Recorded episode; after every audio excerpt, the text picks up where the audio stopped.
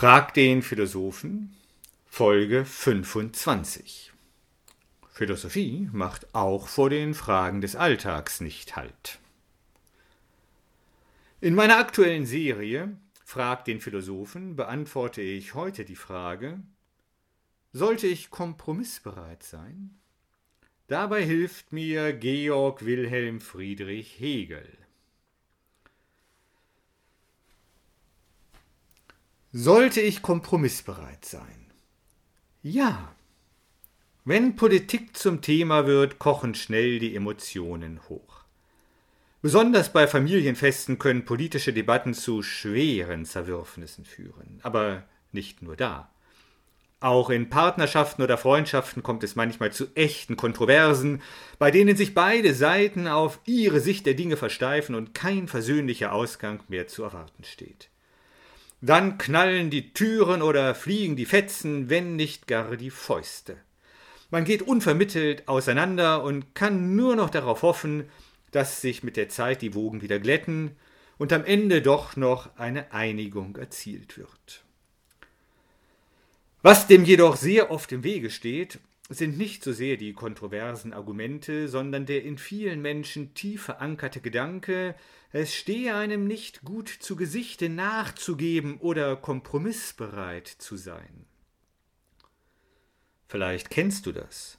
Du willst dir keine Blöße geben, hast dich schon zu weit hervorgewagt, um noch zurückrudern zu können, ohne den Respekt des Kontrahenten zu verlieren.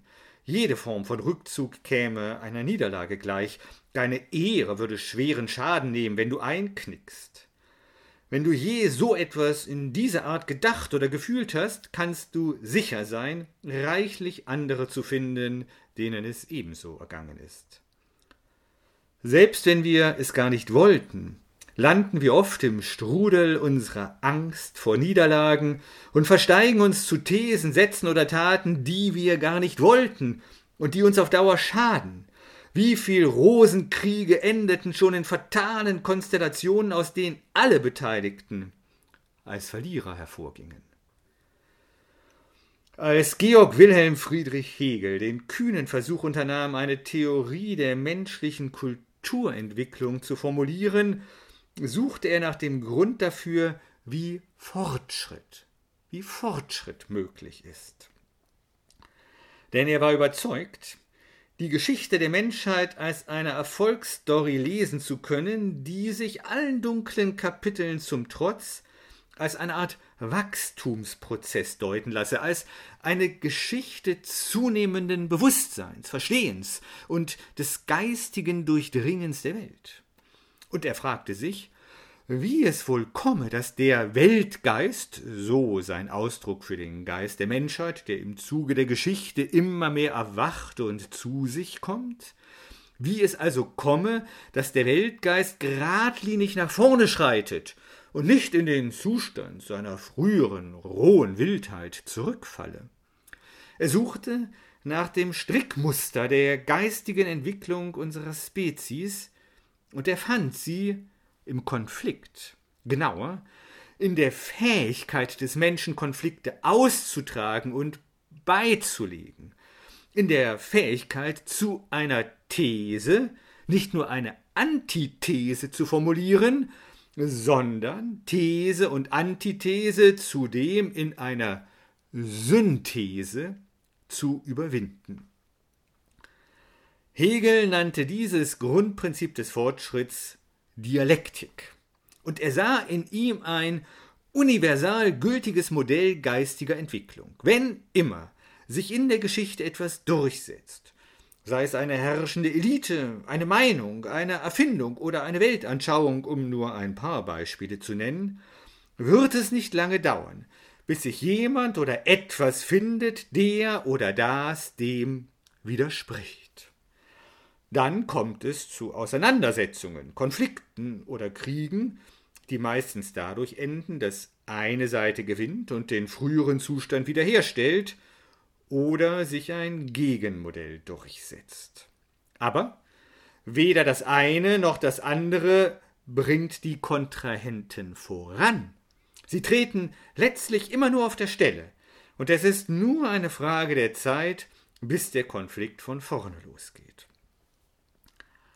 Anders wäre es, wenn sich beide einigen, einen Kompromiss zu schließen, gleichsam einen Ausweg zu finden, eine Synthese, die den Konflikt nicht nur beendet, sondern aufhebt. Aufhebt. Hegel liebte dieses Wort.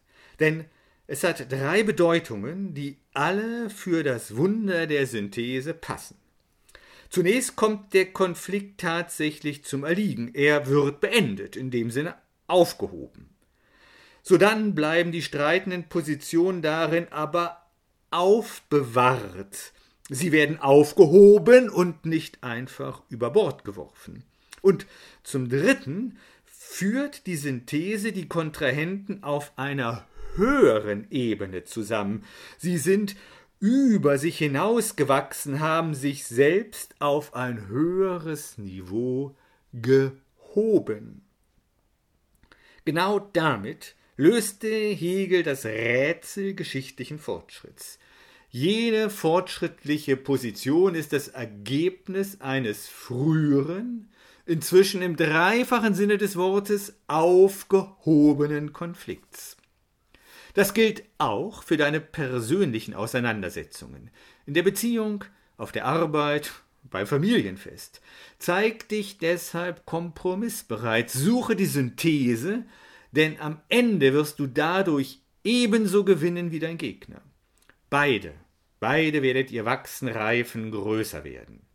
Während diejenigen, die auf ihrer Sicht beharren, keine Chance auf Entwicklung haben.